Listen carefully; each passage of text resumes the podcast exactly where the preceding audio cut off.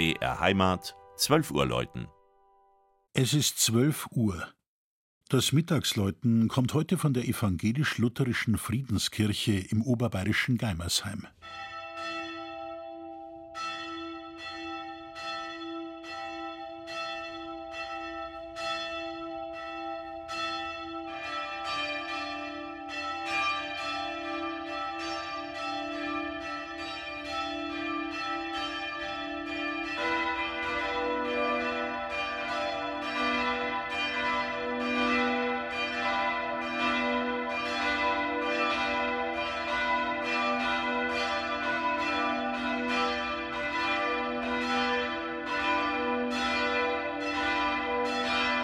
Keine zehn Kilometer sind es von der Metropole Ingolstadt nordwestwärts in den Markt Geimersheim.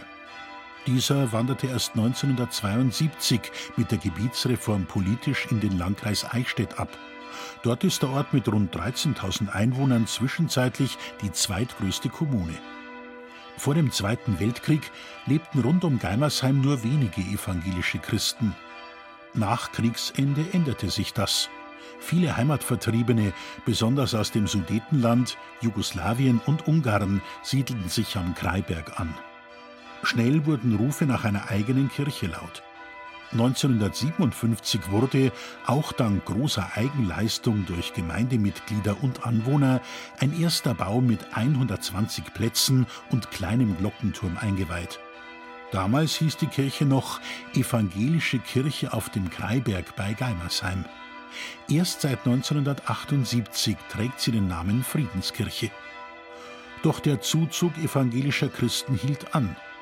So fiel der Entschluss, die alte Kirche zur Jahrtausendwende zum Gemeindezentrum umzufunktionieren. Die im 90-Grad-Winkel an den Turm angebaute neue Kirche fasst jetzt bis zu 350 Gläubige.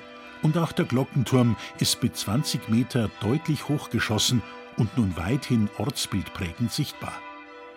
Vom Geimersheimer Künstler Konrad Risch stammen ein mehrteiliges Glasbild mit beweglichen Flügeln hinter dem Altartisch sowie an den Seitenfenstern des Kirchenschiffs die sechs Werke der Barmherzigkeit, ebenfalls aus Glas.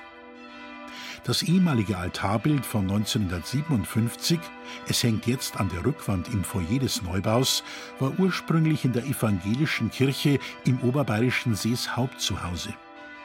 Sonst besticht die Friedenskirche im Inneren mit protestantischer, wohltuender Schlichtheit.